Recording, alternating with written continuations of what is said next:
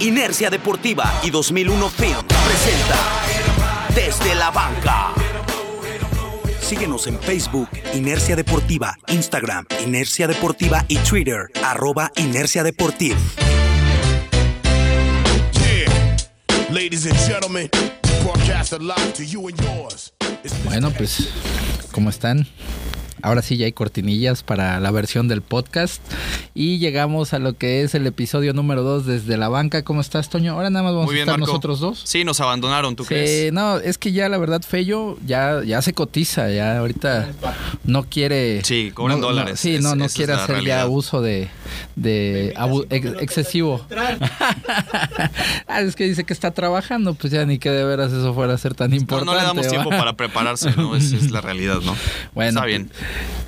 Ya, Con el gusto que- siempre ya que decimos acá. exactamente, y bueno, pues ahí también saludamos a, a Ociel, que estuvo la semana pasada con nosotros en el podcast, y bueno, pues próximamente también tendremos ahí otros invitados, estamos ahí, este, negociando, porque también ya luego se quieren poner muy espesos, ¿no? Como los Pero- jugadores, porque ya me vas a dejar hablar No, del ya. CBA, ¿no? Bueno. ya, ya, ya. Ahora sí vamos a hablar del contrato colectivo de trabajo que para este 2020 se tiene que renovar. Sí. Hay mucho movimiento ya, también estuvimos viendo por ahí, ahorita antes de que empezáramos a grabar, el logo, digo, yo insisto, no sé qué pensar del nuevo logo de los Rams. Ojalá no sea real. Por ¿eh? ahí, este, ya me decían que se parecía al de las poderosísimas Águilas del la América.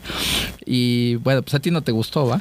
No, y creo que a muchos tampoco les gustó porque también se puede confundir con el de los Chargers y van a jugar en el mismo estadio y son de la misma ciudad, el mismo color, el mismo, eh, básicamente no parece un cuerno, parece un trueno de, de Sí, cargador, está entonces está muy, extraño, está ¿no? muy raro, ¿no? sé si vaya a ser el final, pero ya hay en gorras, ya hay en algunos bocetos para logos, entonces vamos a ver si los Rams deciden cambiar de imagen porque también los Bucaneros parece que van a remodelar un poquito el logo. Que fíjate que a mí sí, a mí me Atlanta va a gusta cambiar mucho uniformes su, también. este, el- la imagen que tenían los bucaneros, el, Sí. el, este, las fundas esas negras así y el, este, el logo se me hace, o bueno, a mí me gustaba mucho más. Le dieron como que una tuneada, ¿no? Ah, Nada ok. más al logo, le pusieron otros colores más rojos, más naranja, pero parece que el uniforme y el logo en la afición de Tampa no fue como que muy bien recibido, ¿no?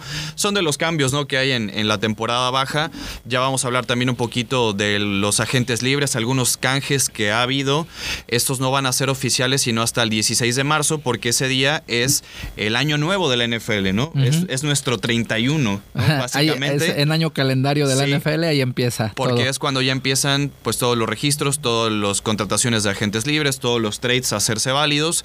Esta semana hasta el jueves, también para términos de algunos aficionados que están pendientes de la etiqueta de jugador franquicia, este jueves es el último día para que los equipos pongan el franchise tag y por ahí Dak Prescott podría ser uno de los jugadores que esté siendo etiquetado porque ya hubo una oferta por parte de Jerry Jones para extenderle el contrato, le estarían pagando más de 30 millones al año y, 100 millones y garantizados. Garantizados. Y parece sí, que lo rechazó otra vez Que eso es lo que muchos jugadores buscan, ¿no? O sea, no buscan Sí. el contrato que tenga muchos ceros así, porque te pueden decir, no, pues vas a ganar 100 millones de dólares, para la mera hora vienes ganando 30. O sea, aquí el rollo es de, de la lana que se asegura que Claro. van a tener. Eh, mira, yo, yo honestamente es algo que estaba yo platicando con el coach Duba, que también lo vamos a tener por acá, le mandamos un saludo, y que bueno, pues somos fans de los vaqueros los dos, les vamos a los, a los Cowboys, y pues coincidíamos en que eh, realmente Dak se está poniendo en esa postura por el buen año que tuvo, tiró más de Sí. cuatro mil yardas, o sea, realmente en números fue un muy buen año. Sin embargo, honestamente yo pienso que está siendo sobrevalorado Dak, porque todavía no ha, si bien ha tenido un buen desarrollo, pero no es todavía un coreback que se pueda considerar élite. Sí, o sea, coincido. tuvo una buena campaña y, híjole, yo creo que esto va a ser un problema. Eh, quizá también pueda darse que, se po- que poniéndole la, la etiqueta de jugador franquicia no quiera presentarse a entrenar. O sea, lo que ya se ha Sí. Con otros jugadores como Des Bryant cuando pasó lo mismo. Yo no soy fan de la Eh, etiqueta de jugador franquicia sí. del lado del jugador porque lo está obligando a Sí, firmar un contrato sí, que, no que no quiere, y estarse un año en el equipo en donde quizás él solamente quiera buscar un mejor contrato u otra opción. Y para los vaqueros no solamente es Zach Prescott, No, es Amari, Amari Cooper, Cooper también. es Byron Jones, el corner. ya tienes mucho dinero eh, en, en la bolsa de Zeke Elliott y que está comiéndose un Que buen espacio hizo tope salarial. tope Entonces, salarial, exacto. sí tiene que ir viendo Jerry Jones cómo va a ir administrando el equipo porque las decisiones que tomen ellos ahorita les va a estar impactando para el futuro inmediato de la franquicia. Ahora, justificando todas estas transacciones, eh, los contratos de los agentes libres, si firman o no firman, ¿por qué están aplazando tanto? Bueno, no solo porque el 16 de marzo es la fecha en donde ya se puede oficializar todo, sino también se justifica por lo del nuevo contrato colectivo de trabajo, que es de lo que íbamos a platicar también, porque muchos jugadores no van a firmar nada sin antes tener garantizado en el papelito, porque el papelito manda, ¿no? Entonces, si en las estipulaciones del nuevo contrato colectivo de trabajo hay algunos temas salariales que no le favorecen al jugador, que es básicamente lo que están manifestando muchos futbolistas del cual no quieren ser parte y no quieren firmar este nuevo CBA,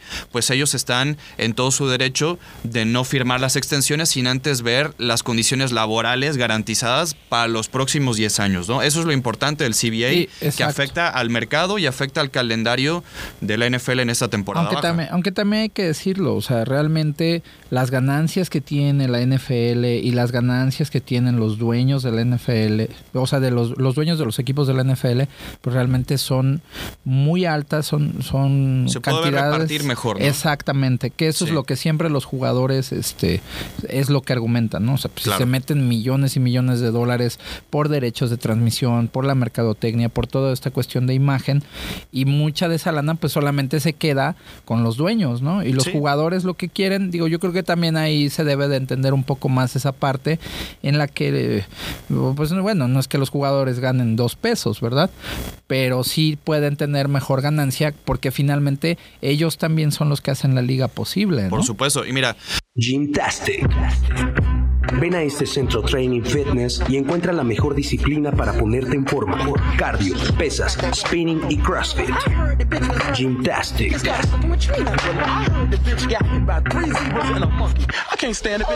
Petit Bistro. Ubicado en el centro de Jalapa, ofrece café, postres, baguettes, croissants, emparedados, frappés, malteadas y más en un ambiente íntimo y agradable. Encuéntralos en Facebook e Instagram como Petit Bistro. Para explicar un poco qué es el contrato colectivo de trabajo, bueno, eh, la oficina del comisionado Roger Goodell primero tuvo negociaciones con los dueños, se presentó el marco bajo el cual se va a jugar los próximos 10 años, entrando en vigor en 2021, en 2020 se juega bajo el CBA actual, pero son todas las estipulaciones de contratos, de garantías laborales, de partidos, de sistema de calificación, va a haber muchas modificaciones aparentemente al calendario de temporada regular, del de pretemporada, en postemporada también se van a estar modificando algunas cosas, es la justificación de cómo vas a jugar a partir del 2021 a los próximos 10 años. Una de las modificaciones importantes es que se va a quitar un partido de pretemporada, serían tres nada más, pero se estaría extendiendo la temporada regular a 17 juegos de temporada regular por equipo. Los playoffs también habría una expansión de 6 como lo conocemos actualmente, pasaría a 7 por conferencia y solamente el mejor sembrado descansa. Entonces ya le estás quitando al segundo mejor sembrado de la conferencia esa ventaja de descansar y va a tener que jugar en la ronda de, comodines. Y estás hablando que es un juego más en temporada regular y tendría que jugar otro en playoff, aunque pase en realidad segundo no es expansión de un partido. En realidad, si pasas a playoff y pasas como segundo, ya no descansas, vas a tener que jugar un partido más. Entonces, ese es el tema que los jugadores están tratando de lidiar y de no firmar este convenio, porque el aumento paulatino que va a haber en el salario base para los jugadores va a ser de un 47% y no le beneficia al jugador consolidado, al jugador veterano que cree que, como tú dices, puede tener mejores ganancias y que se reparte equitativamente con respecto a lo que ganan los dueños. Pero los que realmente están viéndose beneficiados con ese nuevo contrato colectivo de trabajo, ¿por qué? Porque cada año un porcentaje del salario base va a ir aumentando. Van a ser primero 100 mil dólares, después 200 mil. Y ese dinero le ayuda pues a los jugadores que no tienen pues mucho tiempo en la liga, que son jugadores que quizás tampoco van a tener el nivel para ganar millones de dólares, pero con esos 100 mil o 200 mil dólares de su salario base anual sí pueden hacer pues un patrimonio para su familia. Es decir, los jugadores que están en la liga tres o cuatro años nada más, que no ganan mucho dinero, son los que se van a ver un poco más beneficiados al- a comparación del resto de los Russell Wilson, los JJ Watt, que son multimillonarios, que ellos no están viendo ya una distribución equitativa del dinero. Exactamente. Y es que eso también yo creo que es este, lo que busca esta unión de jugadores, ¿no? Sí. Porque eh, la mayoría pensamos precisamente en, en los jugadores como Tom Brady, como Aaron Rodgers, Claro. como este, no sé, el Matthew Stafford, Derek Carr, o sea, lo- los, los nombres que Los siempre salen, ¿no? sí.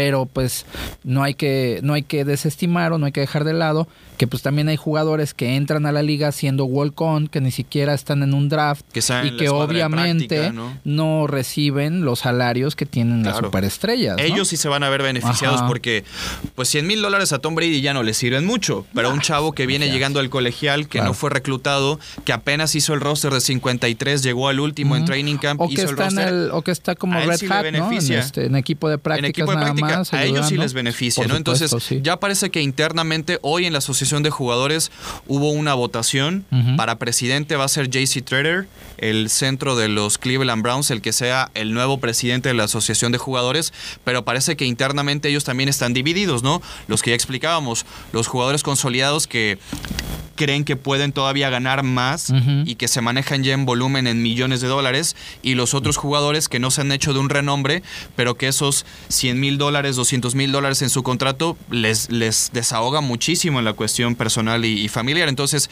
si hay una disputa y todo esto pues atrasa los procesos de agencia libre, de la etiqueta de jugador franquicia, de cómo van a planear la temporada, insisto, para el 2020 esto no va a entrar en vigor, eso es hasta 2021. Sí.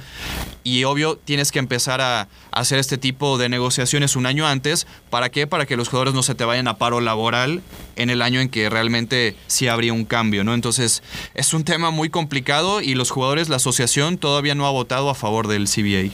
Sí, y bueno, mira, pues ahí para que también la gente que nos está viendo o nos está escuchando se dé como que una mejor idea de lo que estás hablando.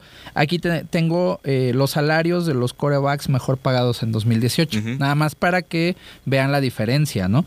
Los primeros cinco, el, el primero, el número uno es Aaron Rodgers, que en 2018 ganó 33 millones y medio de dólares en ese año, ¿no? Matt Ryan se metió 30 millones, Kirk Cousins 28 millones, Jimmy Garapolo, que se lastimó ese Sí. año, ganó 27 millones y medio, Matthew Stafford ganó 27. Esos son los cinco primeros. Ahora vamos con los cinco últimos de esta lista. El número son, son 70 corebacks y hablamos de Mike White de los Vaqueros que eh, ganó 669.389 dólares. Que es como el salario promedio. Base, ajá, ¿no? sí, casi Base 700 para mil dólares. jugador. Dak Prescott ganó 680 mil 848. Tom Savage, coreback de Cincinnati, 705 mil dólares. Joshua Dobbs de Pittsburgh, 739 mil 781 dólares. Matt Barkley de Buffalo, 790 mil. Y Brandon Whedon de Houston, 790 mil. O sea, fíjate, o bueno, la Sí. diferencia, Sí, sí, estos no ganan ni siquiera un millón de dólares, que son los últimos de esta lista, mientras que los primeros cinco todos están por arriba de 25, 26 millones de dólares anuales, ¿no? Ahí se puede dar la- un poco, te puedes dar un poco más la idea, ¿no? De esta Sí. situación laboral de los jugadores en la NFL. Ahora, yo creo que finalmente los jugadores van a firmar, no sé si vayan a tener algún tipo de, de contraoferta o de contrapropuesta para cambiar estos lineamientos, porque, insisto, son los próximos 10 años bajo los cuales va a haber un formato completamente distinto de la liga que nunca lo habíamos visto, ¿no? Bajo ya la expansión de 32 equipos, con 17 partidos de temporada regular, esto que implica también, no solamente es impacto para los jugadores, es impacto también para los general manager, para los dueños, para el staff de cocheo, cómo planeas ya una temporada de tres juegos de preseason, cómo planeas una temporada en donde vas a tener, eso es bastante positivo, de 53 jugadores del roster final, se van a habilitar dos plazas más, o sea, vas a tener dos jugadores más que puedas contratar. Claro, cada año también el tope salarial va aumentando. Este año va a superar los 200 millones de dólares. Cada año se van aumentando también un porcentaje del tope salarial. Y lo que le preocupa realmente a los general manager y a los dueños no es tanto el tope salarial, porque siempre hay herramientas para poder abrir espacio, reconstruyes, como ya lo hemos platicado, algunos salarios este, de jugadores, o también eh, pues empiezas a dar dinero garantizado para que no te vaya a la cuenta del tope salarial. Pero lo que le preocupa realmente a todos los administrativos de los equipos de la NFL es, es el cash, ¿no? El flujo de dinero claro.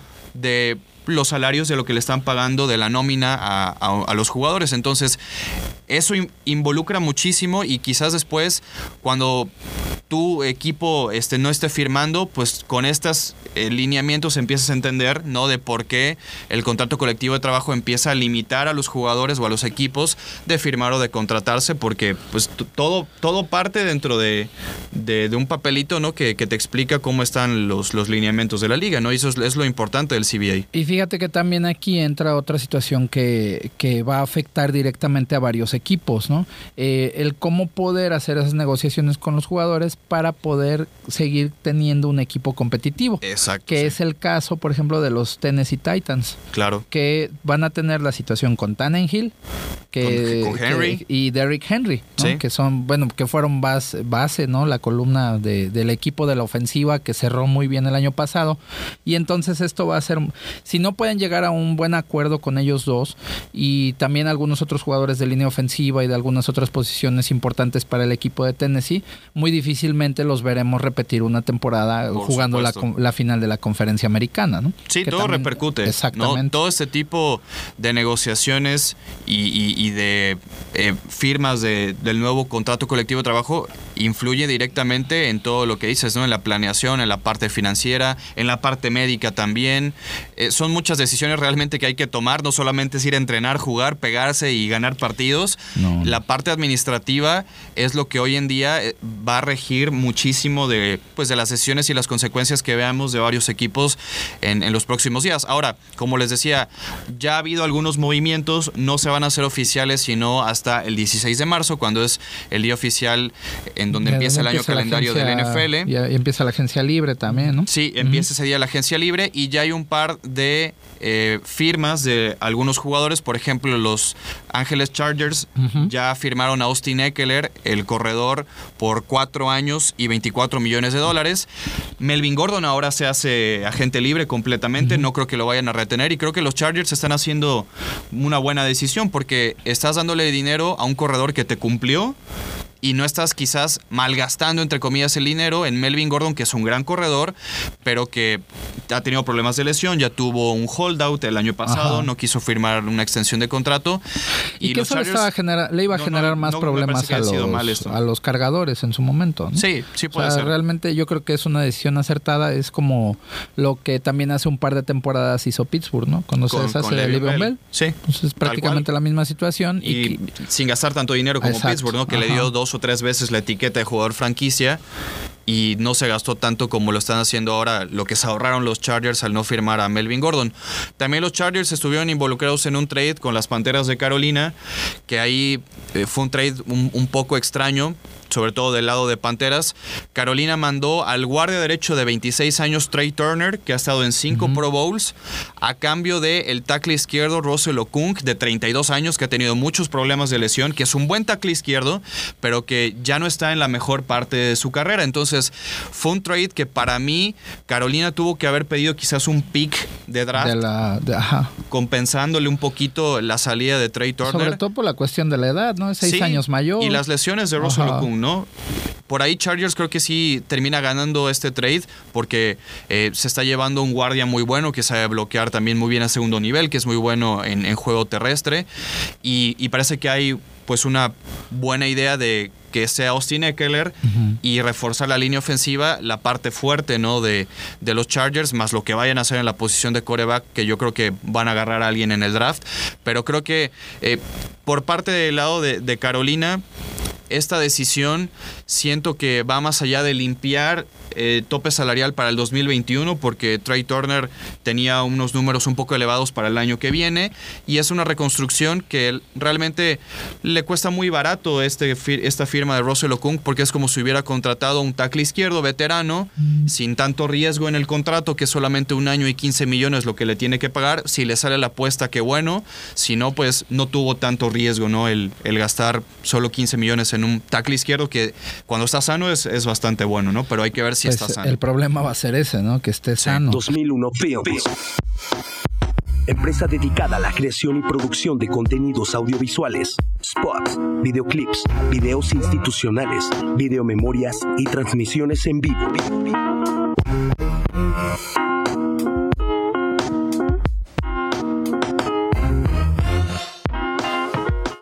Aunque bueno, pues ahí se está viendo de alguna manera lo que eh, el coach de las Panteras de Carolina, eh, Matt Rule, es lo que quiere hacer, ¿no? Finalmente tratar de empezar a reconstruir también. Por ambas partes yo creo que se está viendo esto. En el caso de los Chargers, si te vas a quedar con un corredor que ya te cumplió, que viste que puede hacerlo como corredor número uno, pues vas a tratar de ayudarle, ¿no? Eh, con una buena línea ofensiva, Claro. tienes que traer, o bueno, debes traer personas que le, que le ayuden a eso, a correr la pelota, pero también tratando de ver ya hacia el futuro en la posición precisamente del mariscal de campo. No, Sí, No hay que olvidar lo que pasó ya con Philip Rivers, que lo más probable es que ya no se vea este año con los cargadores de San Diego, de perdón, de Los Ángeles. ¿no? Sí, bueno, es, es- es la pifia que todos Sí, cometemos, pues ¿no? que Decirle tanto- todavía. Y nos va a costar decirle también las Vegas Raiders, ¿no? Imagínate. Es el Sí, siguiente. es el siguiente. Que bueno, ahí yo creo que eh, desviándonos un poquito del tema, pero son situaciones completamente distintas de cómo va a llegar Ah, claro. los Raiders a, a Las Vegas, de Sí, cómo que- llegaron los cargadores a Los Ah, Ángeles. por ¿no? supuesto, parece que, no los Chargers ningún- los corrieron estadio. o sea. y llegaron, perdón por la palabra, como arrimados, ¿no? Ajá, claro. Pero los Raiders, pues es- digo, el flamante estadio que están haciendo en Las Vegas sí, sí es otro boleto, No, pero imagínate ir a un juego a Las Vegas. No, no, bueno, va a ser es toda la experiencia. Exactamente. Pero creo que dentro de todo el problema de identidad y administrativo que tienen los Chargers, creo que eh, Anthony Lynn, el head coach, no está haciendo malas cosas. Digo, tiene un, un plan también de semi-reconstrucción, yo diría, eh, de esta forma. Pero parte de Carolina, este trade, creo que Matt Rule y, y Marty Herney lo vieron eh, de la siguiente manera que pues el equipo fue el peor en cuanto a proteger al coreback el Así año es, pasado, ¿no? sí. También fue de los que más capturas recibió. El tackle izquierdo novato Greg Little tuvo muchas lesiones, tuvo muchos problemas. Creo que quizás pueden dudar de la capacidad y resistencia de Greg Little como tackle izquierdo. Lo podrían estar moviendo como guardia. Y como te digo, no es un movimiento de tanto riesgo. Y si Russell Okung está sano y cumple, pues también creo que va de la mano con el plan que puedan tener con Cam Newton a corto plazo, claro. ¿no? Si Cam este año también funciona, que al parecer todo indica que se va a quedar un año más con Carolina como para comprobar su estado de salud, su nivel en un sistema ofensivo que creo que le va a beneficiar mucho a Cam Newton, eh, con Joe Brady como coordinador ofensivo, con McCaffrey. Entonces, creo que son piezas que Panteras va a estar no compitiendo, pero sí va a ser una transición y dependiendo del nivel de Cam, veremos cuál es el rumbo que, que toma Carolina en estos primeros años de reconstrucción. con Oye, Rule, y hablando precisamente de Carolina, también lo que estábamos checando hace un ratito, ¿no? Que Kyle Allen ya volvió a firmar un, un contrato por un año para permanecer en el equipo. Sí. Y que yo creo que eso también le va a dar profundidad a, la- a la posición de mariscal, ¿no? O sea, finalmente Kyle Allen es un tipo que está desarrollándose, pero es un buen backup para, para Claro. Cam Newton, ¿no? Definitivamente y para las Panteras. Sí, yo creo que Kyle Allen demostró que es un muy buen suplente, ¿no? Ya si lo pones a que te rinda 16 semanas, ya ahí hay dudas, ¿no? Es normal, también no llegó él en las mejores condiciones, la línea ofensiva fue un desastre, entonces si Will Greer o Kyle Allen o Cam Newton hubieran jugado, que los tres jugaron, pues los tres tuvieron problemas al momento de, de verse afectados por las defensivas porque no los protegían bien. Entonces, Kyle Allen, claro que es un, es un buen proyecto, es un muy buen suplente y sobre todo que Carolina tenía los derechos sobre Kyle Allen, entonces lo tuvieron que firmar por un año, por lo mínimo de contrato, entonces no le, no le pesa tanto en el tope salarial y tienes un jugador que ya sabes que es capaz de salvarte en algunos momentos si es que te llega a hacer falta eh, Cam Newton o, o Mariscal de Sí. Campo, ¿no? Sí, claro. Y fíjate que ahí yo creo que también algo que va a ser interesante de ver será la, la coordinación ofensiva. Cómo van a Sí. involucrar eh, a un Cam Newton que esté sano con McCaffrey, ¿no? Claro. O sea, la repartición de juego que debe de haber. Y bueno, los receptores también de las Panteras que no lo, no lo hacen mal, ¿no? Sí, o sea, no. tiene un buen cuerpo de receptores, pero Le- que yo creo que más falta... receptores. eh, ajá, y Sí. tendrían que explotarlos un poquito más, ¿no? Claro. Ahí tienen, eh, ¿cómo se llama? El, ahorita se me fue el número, creo que es el número Moore. 17. Ándale, que él es Sí. bastante bueno, pero tira muchos, muchos pases, ¿no? De repente. Bueno, DJ eh, en su segundo año ya alcanzó las mil yardas en esta campaña, pero como te decía, el nuevo sistema ofensivo de Joe Brady, que fue el coordinador ofensivo de LSU del año anterior, del año de campeonato de los, de los Tigers de LSU, que tiene también experiencia con Nueva Orleans en la NFL, sí necesita una ofensiva, no es spread, porque realmente no, no siempre maneja una ofensiva spread, pero sí es una ofensiva que necesitas muchos receptores que puedan estirar el campo. Carolina hoy realmente solo tiene a DJ Moore y a Curtis Samuel. Eh, También reconocer que Greg Olsen pues va a dejar un hueco muy grande. No sabemos si Ian Thomas como ala cerrada vaya también a ser ese jugador que necesita una buena ala cerrada a los sistemas de Joe Brady, pero en un equipo con Cam Newton, McCaffrey, DJ Moore y Curtis Samuel y quizás otros dos o tres jugadores más, bajo este sistema Joe Brady creo que va a ser muy emocionante y muy entretenido de ver. No sé cuántos partidos vayan a ganar, pero creo que va a ser muy Pero bueno, entretenido. yo te, te diré algo, ¿no? Eh, una de Por algo las se empieza, ¿eh? no, p- una de las cualidades o de las mejores cualidades que debe de tener un coordinador ofensivo eh, y digo que tampoco es descubrir el hilo negro, ¿no? También ahí en casi todas las este las charlas o las pláticas que hemos tenido la oportunidad de ver precisamente con gente de no, bueno, coordinadores ofensivos y defensivos, ¿no? Trabajar con lo que tienes, ¿no? Exactamente, Sí. adaptar eh, los sistemas, adaptar tus planes de juego y todo al personal que tienes. Por no tan fácil, ¿no? Si, pues, no no vas a jugar o no vas a poner formaciones con doble a la cerrada si, Si lo no que no tienes. en el equipo son a las cerradas, Por ¿no? supuesto. O sea, tienes que tratar de explotar al máximo las capacidades, las cualidades de los jugadores y eso te va a ayudar a que tu ofensiva o tu defensiva tenga mejor este pues un, un mejor desempeño y sea más exitosa, ¿no? Para Claro. lo que tú estés buscando. Universidad de Jalapa ofrece licenciaturas, maestrías y doctorados, excelentes docentes y oferta educativa. Thank you. Y bueno, antes de, de seguir platicando y eh, retomando un poco lo de este contrato colectivo de, de, de los jugadores de la Sí. NFL, también hay que decir, ¿no? Para que los que nos escuchan, insisto, o nos están viendo, también se den una idea. Los jugadores eh, que tienen un salario mínimo, ¿cuánto es lo que ganan? Bueno, pues un, un jugador que tiene un año de experiencia o que va llegando a la NFL, aproximadamente está ganando 585 mil dólares anuales, o sea, medio millón. Lo que se espera que con este nuevo contrato colectivo y todo, de- a partir de 2020, estos jugadores de primer año estén ganando 675 mil dólares, ¿no? Sí, es un aumento que para un- ellos es muy valioso, ¿no? Claro, y que se prospecta a que de aquí a 10 años, o sea, al 2030, Ujú. los jugadores de primer año estén ganando 1.185.000 dólares. Pero yo te voy a decir algo Ajá. también, que eso lo están viendo mucho los jugadores. ¿Cuántos de estos chavos Van a realmente llegan al 10 años? octavo o décimo Ajá. año en la liga? No Sí, son sí. todos. No. Realmente ellos, digo, duran cuatro o cinco años, lamentablemente, por todos los filtros que hay, por lesiones, por la competencia, porque quizás no les da el nivel, por algún otro problema extracancha que tengan, pero realmente, ¿cuántos de ellos llegan a extenderles el contrato o ese cuarto o quinto año de contrato en donde ellos ya puedan ver reflejado realmente ese aumento paulatino del salario base? Creo que son muy pocos, ¿no? Entonces, Sí. es, es también donde el sindicato de jugadores sí se está solidarizando mucho con ellos. Digo, hay puntos de vista muy buenos, hay otros que no les convienen, pero tienen que considerar todas las opciones, no solamente ahorita, ¿no? Por ahí Russell Wilson decía, no piensen en el, en el hoy, ¿no? Piensen a futuro. Sí, sí. Entonces, Y- eh, ellos Y no- fíjate van a que muy a- beneficiados. ahorita de lo que tú estás comentando, de cuántos jugadores llegan a 7, 8 o 10 años, ¿no? Sí. Pero los jugadores, o bueno, en este nuevo esquema que están trabajando, esperan que los jugadores que ya tienen más de 7 años en la liga, 7 o más, Ajá. al menos estén ganando 1.05 millones ya en, en este nuevo, en, en el contrato nuevo, ¿no? ¿Qué es lo que realmente hizo la NBA? no? Exacto. Hace unos años que hubo un paro laboral que mitad de la temporada regular no se jugó en la NBA.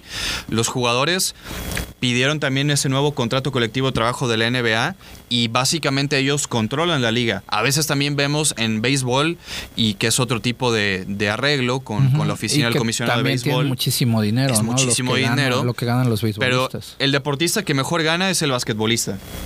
Porque en la NBA son rosters más cortos y el- todo el dinero básicamente sí se está yendo a ellos. Entonces a veces tú ves que Glenn Robinson de los Mavericks de Dallas gana 70 millones. Dices, bueno, Glenn Robinson, ¿por qué lo gana? no? Si realmente no es un jugador top, ¿no? Sí. Pero ese es el tipo de arreglo con el que llegaron el, el sindicato de jugadores de la NBA con el comisionado y los dueños, en donde realmente pues los jugadores controlan la liga, que eso es lo que la NFL quiere empujar para que los jugadores pues tengan una rebanada del pastel más grande y que los dueños pues no se lleven todo o la mayoría. Y aquí entra precisamente otra cosa que es algo que está en la mesa con este contrato colectivo, ¿no? Que es lo que quieren lo- los jugadores, tener contratos asegurados. Sí, O sea, garantizados, ¿no? Sí, sí, sí. Que lo hacen en la NBA y que lo hacen en el béisbol. béisbol, claro. Y que la NFL pues no lo tiene. Finalmente eso también da el chance a que estos jugadores estén ganando esas cantidades de dinero, ¿no? Sí, sí. Y bueno, hablando de algunos otros eh, traspasos que ya se han reportado, AJ Bulle, el corner de los Jacksonville Jaguars, pasa a Denver por una selección de cuarta ronda. Eh, insisto, no se va a hacer eh, oficial hasta el 16 de marzo, pero parece que los Jaguars también están en otro tipo de reconstrucción. No hace mucho tiempo tenían una defensiva muy buena que llegó a una final de campeonato, no hay que Que- olvidarnos. y que la verdad no llegaron al Super Bowl porque por les Blake faltó coreback. Sí, no, por Sí. supuesto. Pero era una defensiva. Pero esa defensiva, ¿te tremenda. acuerdas? Era Saxonville en ese año. Saxonville, así le decían, exactamente. Los número uno en capturas. y- Entonces se va AJ Bulle, también eh, Yannick Ngakwe, el ala defensiva, parece que va a irse a la agencia libre porque no va a firmar la también etiqueta de ya jugador dejaron ir a Ramsey, ¿no? El- Se fue Jalen Ramsey a los Rams. fue este año, ¿no? Fue este a año. mitad de la temporada. Entonces se está desarmando un poco el equipo de los Jaguares de Jacksonville. Tiene muchos picks este año, entonces por ahí podrían empezar a reconstruir bastante bien eh, Doc Moron. Y bueno, a ver si Gardner Minshew sigue siendo el coreback. Eso es lo que te iba a o decir. O Nick bien. Foles va a regresar. Al ¿Qué final de cuentas tienes, un buen problema, ¿no? Sí. Son dos corebacks Ajá. que, que tienen el nivel para ser titulares y pues a ver qué, qué rumbo también tomó Jacksonville Ahí en una la, división la que verdad no es fácil. Tendríamos que ver a Nick Foles ya con un año que esté sano y que pueda Sí. tomar los controles del equipo para ver hasta qué punto puede llevar a Jacksonville, ¿no? Ya con toda esta reestructuración que al parecer va a tener. Y parece que Denver va en las mismas, ¿no? Un equipo que pues va a tener una defensiva un poco mejor al parecer. AJ Bulle creo que sí no es mejor que Chris Harris, porque Chris Harris, que también es la misma posición que Bulle, que es esquinero, se va a ir también a la agencia libre. Es más joven, obviamente, AJ Bulle, pero eh, no a veces no veo un plan muy claro por parte de, de Denver. Drew Locke yo creo que va a ser el coreback. Ujú. Y tienen en Corey Larimer a, a un, a un- perdón, a- en Sutton a un muy buen receptor. Entonces, eh, hay que ver qué, qué rumbo toman los, los Broncos. Yo todavía no veo muy claro, insisto, qué, qué quieren hacer, pero son este tipo de traspasos que, que muchas veces se, se llegan a dar. El caso eh, también muy sonado del parte de los Santos de Nueva Orleans, de Tyson Hill, que para mí no es que está sobrevalorado, pero muchos ya lo ponen como mariscal de campo franquicia, pero Tyson Hill ha lanzado como siete pases en su carrera en la NFL. Es que Y no puede ser que lo consideren primero a Tyson Hill que a Teddy Bridgewater. Claro. O sea, es- Sí, es- yo- no, yo, y no es lo que entiendo. Tyson Hill tiene. eh, o sea, él, él es un jugador de fútbol, ¿no? Como No, han y, dicho, y puede Sean hacer Payton lo ha utilizado cosas, muy bien, exacto. ¿no? O sea, eso no, no tengo le, no le han problema. sacado este pues jugo a, a Claro, las sí. capacidades físico-atléticas que tiene, pero definitivamente tendría que ser Terry Bridgewater primero, ¿no? El que tendría que considerarse Sí. para asegurar un buen... Que lo vimos, el año- las semanas que estuvo lastimado eh, Respondió eh, muy, Drew muy Brees, bien, ¿eh? Bridgewater tuvo al equipo ganando partidos, ¿no? Y moviéndole, moviéndolos, o sea, sabiendo aprovechar todas las armas ofensivas que tienen los Santos de Nueva Orleans, ¿no? Sí, y entonces lo que hizo Nueva Orleans fue ponerle una etiqueta de primera ronda, un first round tender, así se le llama, a Tyson Hill. ¿Y eso qué significa? El equipo que quiera llevarse a Tyson Hill tiene primero que emparejar la oferta que le hace Nueva Orleans o darle un pick de primera ronda a los Santos por Tyson Hill, que para mí es, es demasiado y es una Sí. tomada de pelo. No creo que nadie lo vaya a hacer. Entonces, ese es otro de los movimientos que han hecho los Santos de Nueva Orleans para tratar de cubrirse en la posición de coreback detrás de Drew Brees, que parece que va a regresar por un año más.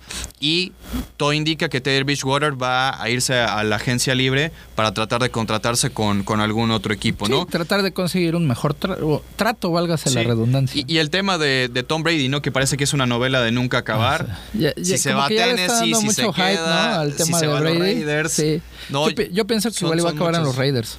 ¿Tú crees que se quedan los Raiders? Yo creo que sí. Clínica Dental CAR. Especialistas en la extracción de terceros molares, además de ayudarte a tener una buena salud bucal con profilaxis, resinas y blanqueamiento dental. Síguelos en sus redes sociales. Clínica Dental CAR. Jalapa.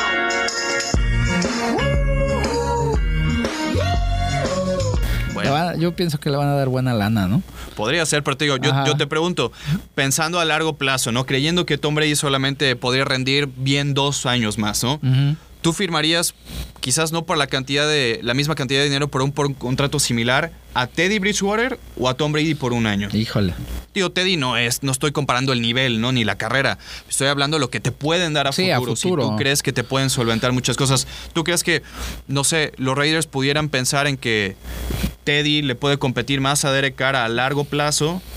O Brady que te Por lo- arregle por algo. lo que, pero es que sería como un bomberazo, ¿no? O sea, Tom Brady llegaría Claro. a eso. Y- y a vender, a ¿no? lo mejor sería como lo que pasó en su momento y eh, guardando la proporción de la comparación, sí, claro. pero con Montana en, en Kansas En City, Kansas ¿no? City, Que, podría pues, ser. Llegó, tuvo un buen año, fueron a playoff, etcétera, pero pues ya Montana ya estaba Claro. en lo último, ¿no? Mira, y si, si Brady se llega a ir de Nueva Inglaterra, que yo todavía creo que Robert Kraft tiene un as bajo la manga de poder hacer algo, creo que tiene que irse a un equipo que esté construido para ganar ya en 2020, sí, claro. ¿no? Sí, sí, no, no puede, O sea, él no puede una- esperar a... Que le haga falta una pieza así Claro. de, de ese calibre. no, no creo que tampoco sea el plan de un equipo que sea solamente un mariscal de campo puente para que en el 2021 ya empieces a ganar con otro. No creo que vayan a utilizar a Brady de esa manera. Entonces, pues a ver en qué acaba esta novela. ¿eh? Yo creo Pues que sí. se queda en Nueva Inglaterra. ¿eh? Yo todavía creo que hay una opción de que, que Kraft lo retenga. No sé la verdad cómo, cómo Pues vaya a salir. tendremos que ver en qué termina esa novela y bueno, pues ya este aquí nos están haciendo la seña que ya nos tenemos que ir, pero vamos a platicar eh, dos minutos, Toño, antes Sí. de que de que nos vayamos eh, sobre el Tazón de las Flores, este fútbol camp en 2020 que se está organizando. Platícanos un poquito acerca de esto, que es Pues es un evento que ya teníamos eh, varias semanas trabajando en ello y que afortunadamente ya tenemos la posibilidad de poderlo difundir.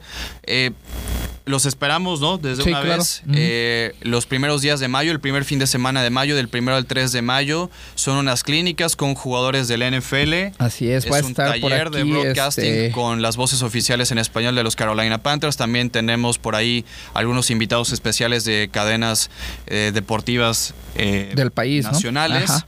Mira, Y- de ahí de los jugadores que vienen es Eugene Robinson, que fue campeón en el Super Bowl 31, Frank García, que perdió el Super Bowl número 36, Al Wallace, que también estuvo en ese Super Bowl número 38, y de los eh, jugadores ex NFL, ¿no? Y de ahí viene Jaime Moreno y Luis Moreno, que son los encargados de hacer la narración y el análisis de los partidos de los Panthers en español. Y pues también va a haber un torneo de tocho, va a haber varias cosas ahí, ¿no? Sí, la verdad es que estamos pues muy emocionados de, de poder hacer esto ya realidad, ¿no? Va a ser un fin de semana completamente dedicado ¿Cuál al fútbol qué- americano en? México. Del primero al 3 de mayo, en las instalaciones de la Náhuac Jalapa, pueden ingresar a www.tazondelasflores.com para hacer su preregistro, es completamente gratis. Ahí apartan ustedes su lugar, nosotros ya los contemplamos para eh, poderlos eh, tener en un registro. Posteriormente ya en las redes sociales del evento nos encuentran como Tazón de las Flores en Twitter, Facebook e Instagram Y para más aquí en, informes. en el video abajo les vamos a dejar la liga también la del tazón de, la- descripción de las flores. para que eh, se vayan registrando y pues los esperamos. Ra- Realmente es que es un evento que, que esperemos que, que vaya a, funcionar mucho y tenemos pues toda la expectativa de que la gente venga a conocer a, a los eh, expertos de- del deporte, tanto en taller de locución como en clínicas para todos los chavos que quieran aprender de los mejores y aprender de, de estrellas de la NFL. ¿no? Así es, y también, bueno, pues ahí habrá, como dices, algunos invitados también de aquí de- del país, ¿no? Claro, Gente sí, que también estará hablando estar sobre el fútbol también. americano, Sí, es de lo que correcto. se hace aquí en México, que bueno, pues también será bastante interesante. Antes de irnos, Toño, tu recuerdo de esta semana. Fíjate que no traje, ahora sí te quedé mal. te quedé mal, pero bueno, uno, no hizo la tarea. hoy. Uno, uno de los recuerdos que me lo voy a tener que sacar de la manga, no es cierto, pero una de las jugadas que a mí me sorprendió más, algún partido que, que estuve cubriendo con los Panthers, jugaba eh, Carolina en contra de los Halcones de Atlanta.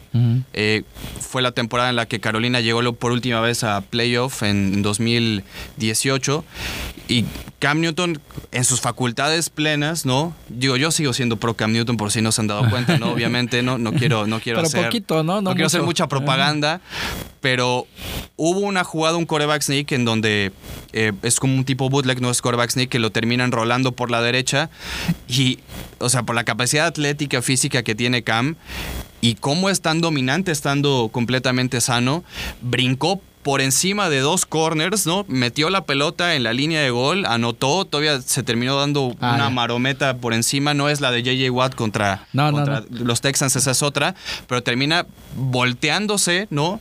Y termina pasando la pelota por el plano del- de la línea de gol, termina Carolina anotando y digo, parecía que estaba viendo yo, a- digo, ya me van a empezar a tirar, que yo soy muy exagerado, a Michael Jordan en Space Jam, ¿no? Que alzaba la mano y les tiraba y digo, Bueno, pues, es son las ya, Cam. ya, ya se, Ya ya se se me molestaron por acá, un molestó. Poco ofendidos, pero realmente, digo, son las, las virtudes físico-atléticas que tiene Camp, que si realmente, digo, he tenido la oportunidad de estar junto de él y es un tipo muy imponente y esperemos que por Parece el bien de su ¿no? salud... O Sí, ¿no? como liniero defensivo. Parece liniero defensivo, ¿no? Entonces, eh, por el bien de, de la NFL también y de su salud, pues ojalá tenga todas las facultades para poder ver al menos eh, qué le queda en el tanque a Cam Newton en el año Pues ya se viene, verá. ¿no? Yo ahí ya rápidamente, el recuerdo que traía para esta semana fue la anotación de Larry Fitzgerald en el Super Bowl Ah, contra Pittsburgh, que anotó muy rápido y por eso perdieron los Cardenales. Podría ser, Le ¿eh? dejaron, mucho, tiempo. tiempo Sí, para que hicieran un drive, pero bueno, una recepción Y espectacular. fue un slant, ¿eh? Sí, y sí, del sí, sí. slant se fue Pero, más de pues, 60 con- yardas. hablando de capacidad físico-atlética, ¿qué me dices de Larry Fitzgerald en, increíble. ese, Y- en ese año que ha sido un jugadorazo desde que llegó a la liga, ¿no?